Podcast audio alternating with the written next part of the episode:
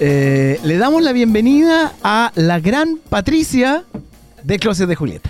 ¿Cómo estás? No, no me digas gran. Bueno, pues es porque soy alta, ¿o no? No, no, no, no, porque tú instauraste algo en Concepción, que lo conversamos eh, fuera de, programa. Eh, eh, de que la persona que es de Concepción sabe exactamente qué es el closet de Julieta y si no sabe es porque no eres de, de Concepción. Es que bueno eso, he generado casi un jingle, ¿no es cierto? Deberíamos hacer una frase. ¿Sos de Conce? Sí, dale, vamos a trabajar en eso. Totalmente, me encantó. Oye, ¿cómo estás tú? Mira, estoy recontra emocionada por todo lo que ya pasó. La verdad que, bueno, emocionada porque la verdad que cumplir 10 años, haber celebrado el hito de los 10 años, es, una, mm, es un agrado, es una emoción y, sinceramente es un privilegio. perfecto, perfecto. Son, eh, son hartos años de trabajo. Sí. sí. Muchos años de trabajo, de esfuerzo de perseverancia, de reinventarse. E imagínate que en 10 años todas las cosas que han pasado en la región del Biobío y en Chile también y en el mundo, o sea, empezando por el terremoto y el tsunami, esto es un emprendimiento que viene de esa época. Eh, después de eso vino eh, el famoso eh, incendio del, del, mercado municipal, que ya muchos se olvidaron, pero eso también impactó muchísimo en la emoción de las personas penquistas. O sea, yo creo que si no... So, no puede ser eh, de otro lugar que no sea de acá, de decir qué sintió Concepción cuando se quemó el mercado. Claro. Fue heavy, o sea, y la verdad que levantar eso, te acuerdas que hubo un conflicto muy, muy largo eh, y hasta el día de hoy está todo abandonado. Entonces imagínate que a veces hay, hay ciertos momentos en la vida de, las comunidades o de las sociedades que son un, punto que no hay un vuelta atrás. O sea, todo el mundo dijo, no, esto se va a solucionar y, en unos años más va a haber otro mercado. Cri, cri. Claro. Entonces, cuando uno vive los momentos, lo vive también desde el dolor. Mm.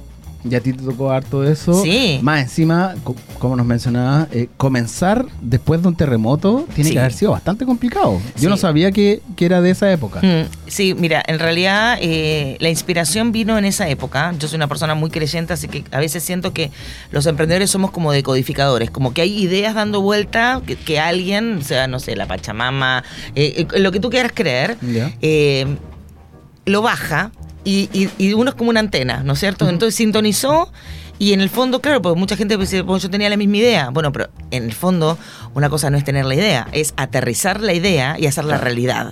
Muchas personas tal vez ahora están pensando en lo mismo, pero seguramente va a haber uno que la aterriza o dos que la aterrizan.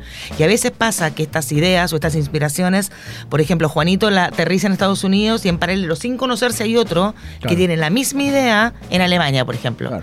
Ahora es más fácil porque a nivel viste digital todo el mundo sabe sobre todo las innovaciones y los inventos, pero antiguamente eso, o sea, no sabías que estaban en el fondo haciendo un descubrimiento muy parecido al tuyo en otra parte del mundo. Y esto, bueno, esta, esta inspiración vino en esa época, en, en la época del terremoto. Mm, y, era demasiado loco porque no sé si vos te acordás, pero teníamos 700 réplicas al día, eh, cada persona vivía en su barrio, eh, tuvimos también nosotros un propio estallido social en el interior de nuestra, por decir, nuestra gente, eh, con esto de los saqueos a los, a los supermercados y todo lo que vivimos, que ya nos olvidamos un poco, pero la verdad que eso somos nosotros. Y, y desde ahí em, la idea era construir un espacio de encuentro donde pudieran acceder los consumidores para conocer o para vincularse con los emprendedores que habían resistido el terremoto y el tsunami y los nuevos actores que estaban entrando al ecosistema, los nuevos emprendedores. Y así se planteó en, o sea, yo tuve la idea en el 2010 y se aterrizó en el 2012 con un primer closet de Julieta que fue con 30 stand. Ya.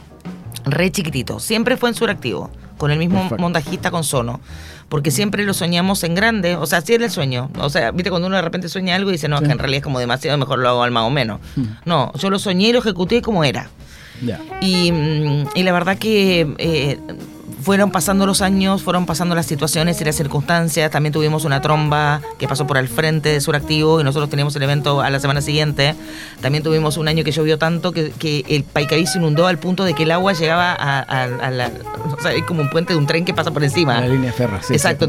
la gente llega en el auto, pum, y queda flotando. Una cosa increíble. Bueno, mira, mil cosas que pasaron. Eh, bueno, contarte que también eh, hubo muchas elecciones en, el medio, porque en 10 años hubo cuatro alcaldes, en una comuna un poco complicada como, como es Hualpén. Eh, porque en el fondo uno también se vincula desde como en la triple hélice, o sea, la empresa, también la parte gubernamental y la comunidad en su conjunto y la academia. Entonces, como bacán eso, digamos, de poder haber sido una articuladora de, de, muchos también, de muchos estudiantes, de muchos alumnos que han ingresado a través del Closet de Julieta, incluso de esta, de esta casa de estudio. Eh, de relaciones públicas, digamos, y que es muy emocionante también poder dar ese espacio a que muchos jóvenes se puedan desarrollar y puedan en el fondo eh, inclusive, ¿no es cierto?, eh, poder proponer ideas de gente joven que hoy en día ya, bueno, tienen 10 años más, tenían, no sé, 20 en esa época, hoy en día tienen 30 y tantos. Entonces, eh, es como que todos crecemos, o sea, crece Julieta, Julieta ya tiene 10 años, pero, pero junto a Julieta hay muchos profesionales que han crecido alrededor de este gran evento que es, es como un corazón, o sea, todos la idea es invitar a pasar un tiempo agradable con amigos, con familia, los, los, papás de fin de semana que no saben dónde miércoles llevar a los niños. Mm, es un lugar ideal porque hay un lugar que son talleres. Más encima vamos a tener también a UNICEF que va a llegar a un punto de como pintacaritas y entretención para los niños. Y bueno, los nuevos niños que son los animalitos, tú sabes que después de pandemia mucha gente decidió tener muchos animalitos, también van a tener un momento muy especial.